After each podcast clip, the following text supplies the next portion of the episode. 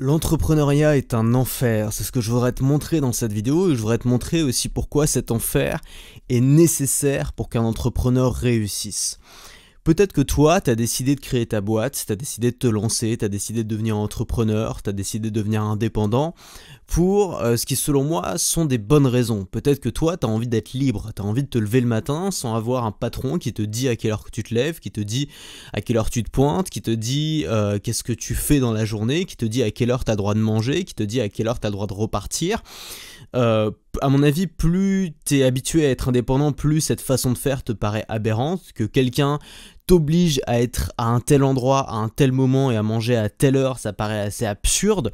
Et pourtant, euh, c'est la vie que choisissent la plupart des gens. Et peut-être que toi, si tu as décidé de devenir entrepreneur, euh, bah, c'est que tu as décidé de quitter cette vie-là et tu as décidé de prendre la responsabilité de ta propre vie. Tu as décidé de choisir, de choisir comment tu organises tes journées, comment tu organises tes semaines, qu'est-ce que tu fais, euh, quel, est ton objectif, à quelle heure tu bouffes, quoi, à quelle heure tu dors, parce que c'est ta vie et que tu as envie d'avoir le contrôle sur ta vie.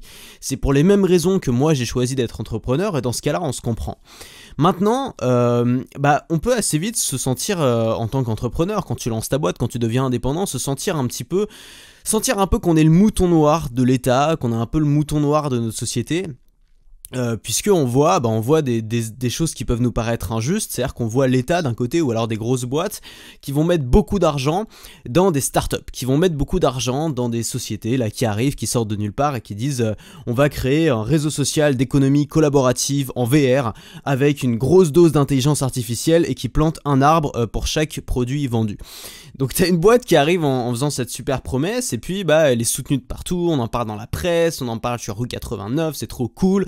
T'as euh, le président qui va visiter les locaux, euh, t'as euh, T'as l'État qui va injecter des fonds dedans, t'as des grosses boîtes, t'as Total, tu sais même pas pourquoi, qui va se mettre à, euh, soutenir la startup, à mettre de l'argent dedans et tout, et tu vas voir que la startup, bah, au bout de trois mois, elle va se, bah, elle va se planter parce que juste, euh, elle avait pas un bon produit, et au lieu de réfléchir en termes de marché et de rentabilité, elle a réfléchi en termes de comment je peux être le plus mignon possible pour avoir un maximum d'aide possible.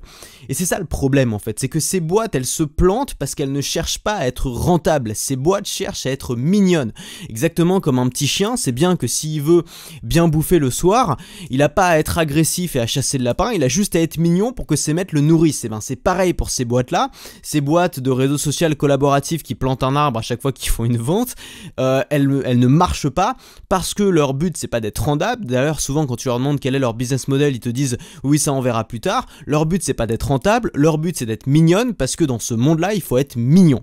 Et moi, ce que je voudrais te montrer, c'est que l'entrepreneuriat, ça n'a rien à voir avec le fait d'être mignon. Pour être entrepreneur, il faut pas être un chat, il faut être un tigre. Ça veut dire quoi? Ça veut dire que il faut être responsable de sa propre vie. Il faut être responsable de sa propre survie et il faut pas compter sur les autres pour ça. Le problème, c'est qu'on est nombreux à bah simplement à exiger des trucs. On est là, on arrive et on dit euh, bah moi je veux créer ma boîte, euh, je veux apporter de la valeur à la France, euh, je veux qu'on me rende l'appareil quoi. Je veux que qu'on m'aide, je veux qu'on me donne de l'argent, je veux qu'on me finance et c'est pas du tout ce qui se passe parce que quand tu crées ta boîte et que t'es pas mignon et que t'essayes de faire une vraie boîte, c'est-à-dire une boîte qui gagne de l'argent, bah on va te marcher dessus un peu, on va te bousculer, on va dire c'est pas bien. En France, on n'aime pas trop les gens qui essaient de gagner de l'argent, on n'aime pas trop les gens qui essayent de faire les choses mieux que les autres. En France, bah on te on va pas te respecter, on va te dire ouais, c'est pas bien machin, tu fais de l'argent, euh, on va on va un peu euh, bah on va te dire ouais ce que tu fais c'est pas sérieux ou alors parce que c'est tu vois c'est pas c'est pas mignon quoi voilà t'es pas en train de créer un réseau social qui va changer le monde t'es en train de faire de l'argent quoi donc y a rien de mignon c'est c'est terre à terre. Euh, on t'assomme de taxes et d'administratifs alors que le boulot d'un entrepreneur contrairement à ce qu'une chambre de commerce t'apprend ou qu'une école de commerce t'apprend c'est pas de remplir des papiers. Le boulot d'un entrepreneur c'est de vendre c'est de faire des ventes c'est trouver des idées créatives pour améliorer sa stratégie c'est trouver des clients et c'est vendre des produits ça le boulot d'entrepreneur. C'est pas de faire la compta du matin jusqu'au soir. On nous assomme de taxes et d'administratifs et on nous donne aucune protection. Euh, si le mois prochain mon chiffre d'affaires est de zéro, bah, je vais pas toucher le chômage, je vais pas gagner un centime de la part de l'État. Et euh, c'est la meilleure chose que l'État puisse nous faire. C'est la meilleure chose que l'environnement extérieur puisse nous faire, c'est de nous traiter comme de la merde. Et je vais t'expliquer pourquoi. Et c'est ça le sujet de cette vidéo. C'est que les boîtes qui marchent, c'est pas les boîtes qui sont toutes mignonnes et qui reçoivent plein d'aide. Ça, c'est une illusion. Et donc, nous, on regarde ces boîtes-là et on se dit, mais c'est injuste à ces boîtes-là qui n'ont rien fait, qui n'ont rien vendu, qui n'ont pas un seul client tout le monde leur donne de l'argent et tout le monde les soutient et tout le monde les trouve mignons, ils ont des articles dans la presse.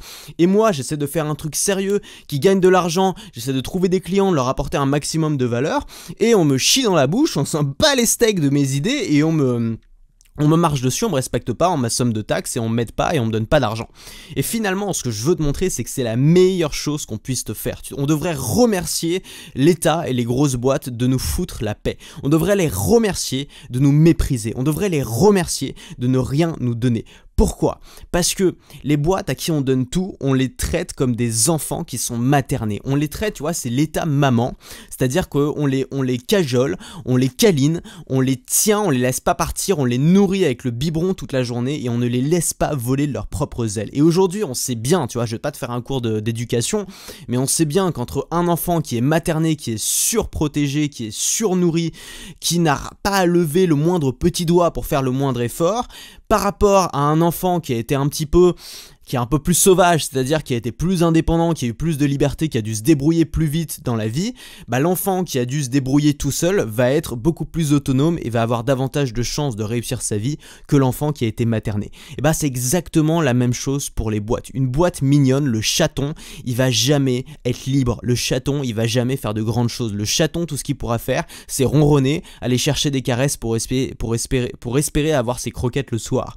Et à côté, t'as le tigre. Le tigre, il est le tigre il est libre, le tigre on l'aime pas, le tigre on le chasse, le tigre on, le tue parce qu'il nous fait peur, mais n'empêche que le tigre il est libre, le tigre il gagne, le tigre il mange ce qu'il veut le soir parce que c'est lui qui décide ce qu'il aura au menu du soir, c'est pas ses maîtres et c'est pas parce qu'il a été mignon.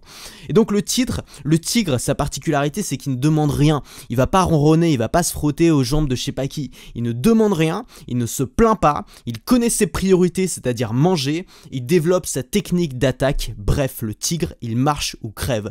Et c'est exactement la même chose pour ta boîte, pour, pour ton entreprise, si tu as envie de créer une vraie boîte, si tu as envie de gagner de l'argent, si tu as envie de devenir indépendant, si tu as envie de devenir libre, il faut être un tigre. Il faut commencer par ne rien demander à personne. C'est pas comme ça qu'on trouve des clients, c'est pas en demandant de l'argent, c'est pas en faisant la quête.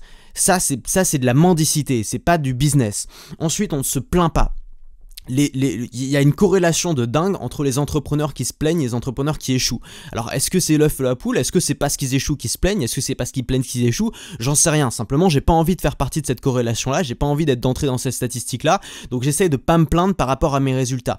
Tu pars du principe que tes résultats, c'est ta responsabilité à 100% et que si t'as trop d'impôts, si t'es assommé de taxes, si t'as trop d'administratifs, ok c'est extrêmement chiant, mais c'est pas de la faute des autres. C'est ton problème à toi. C'est à toi de le gérer. C'est à toi de trouver une solution. Si la solution ça consiste à partir à l'étranger, fais-le. Si la solution ça consiste à optimiser, fais-le. Si la solution ça consiste à accepter et à faire plus de ventes, fais-le. Mais c'est à toi de trouver la solution. Ça sert à rien de se plaindre. Connaître ses priorités. Euh, la, priorité du tigre c'est de bouffer. Donc qu'est-ce qu'il va faire? Il va chasser. Il va te faire des plans d'attaque pour bouffer.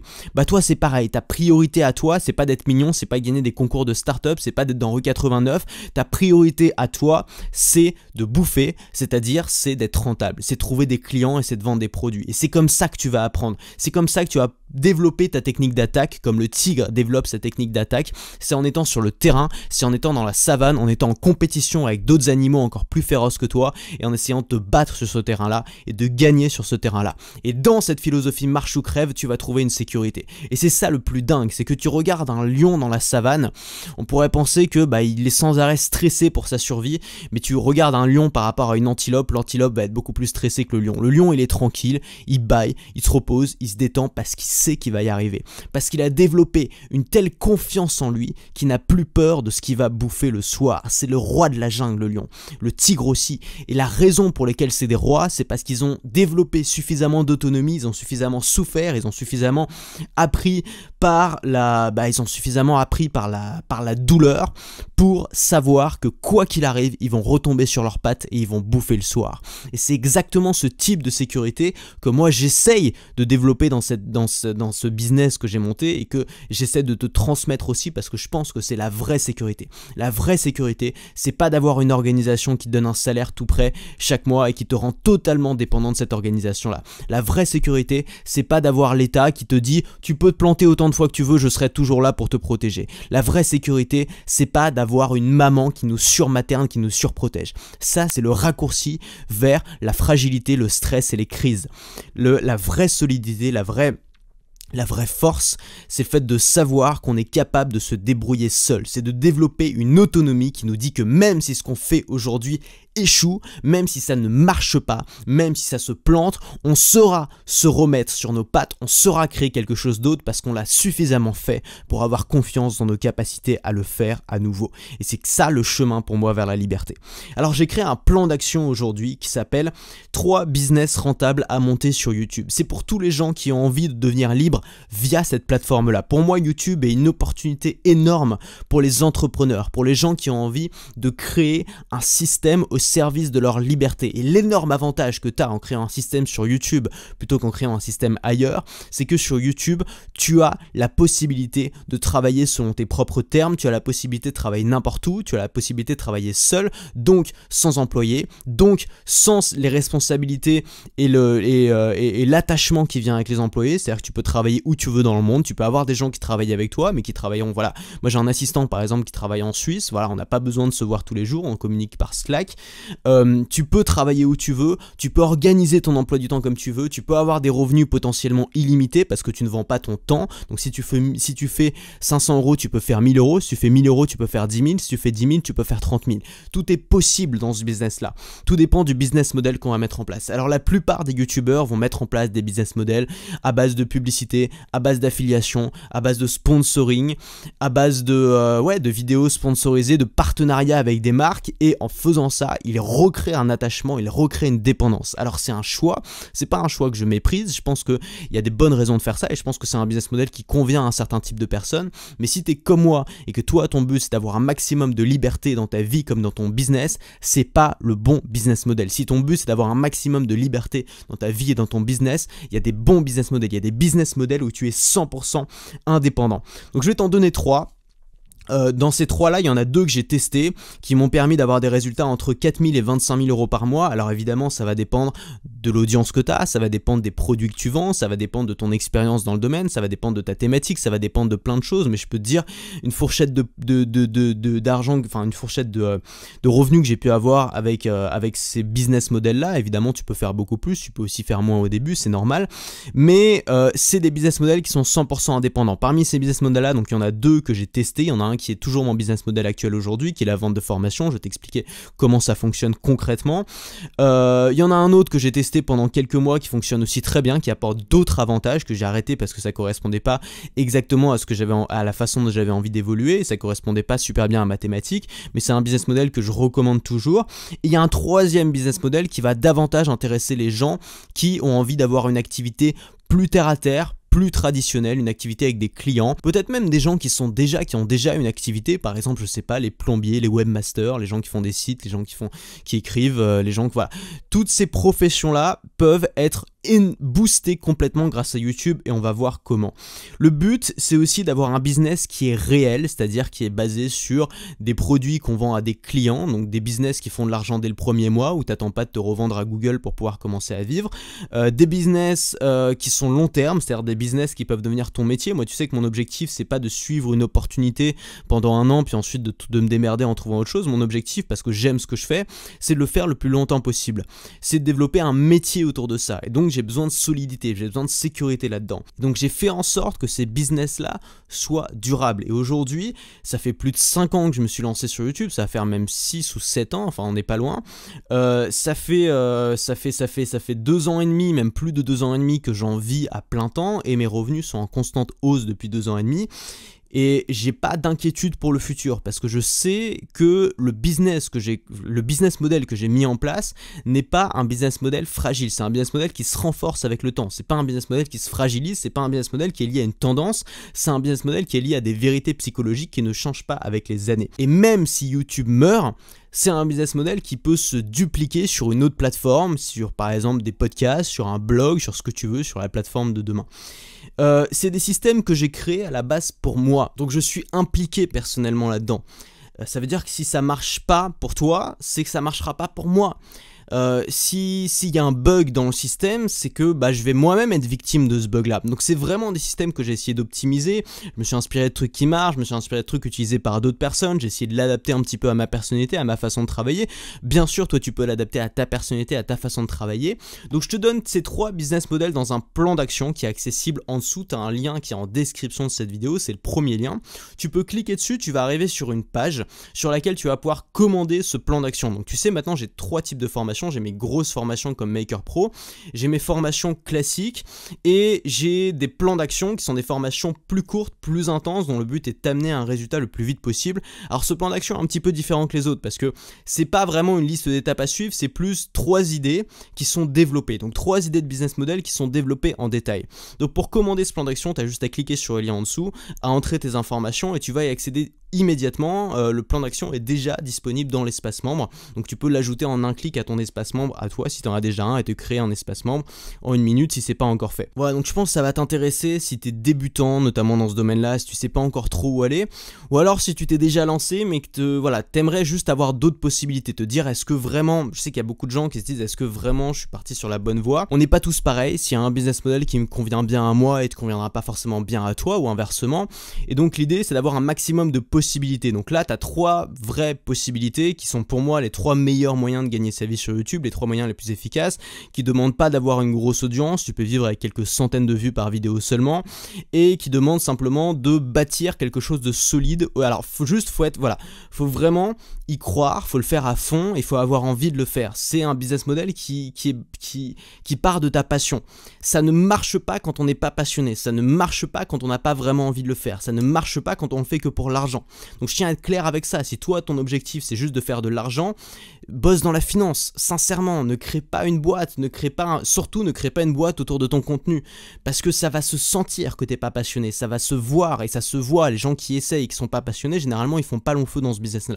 Donc moi, vraiment, je parle aux gens qui sont, qui ressentent une sorte de fièvre, tu vois, qui arrivent pas à dormir la nuit parce qu'ils sont là en train de se dire, putain, faudrait que je fasse ça, faudrait que je fasse ça. Oh là, ça a l'air génial. Voilà, des gens avec qui on pourrait discuter pendant des heures, des gens qui sont passionnés. C'est pour ces gens-là que ce plan d'action a été fait. Donc si ça t'intéresse, tu peux le commander maintenant. On se retrouve tout de suite dans ce plan d'action. Et surtout, et c'est le message de cette vidéo, réjouis-toi qu'on ne te fasse pas de cadeau. Réjouis-toi qu'on ne te materne pas. Réjouis-toi qu'on ne te traite pas comme un chaton et deviens un tigre, c'est-à-dire ne demande rien aux autres, euh, ne te plains pas, connais tes priorités, développe ta technique d'attaque. Et c'est comme ça que tu vas devenir un entrepreneur libre.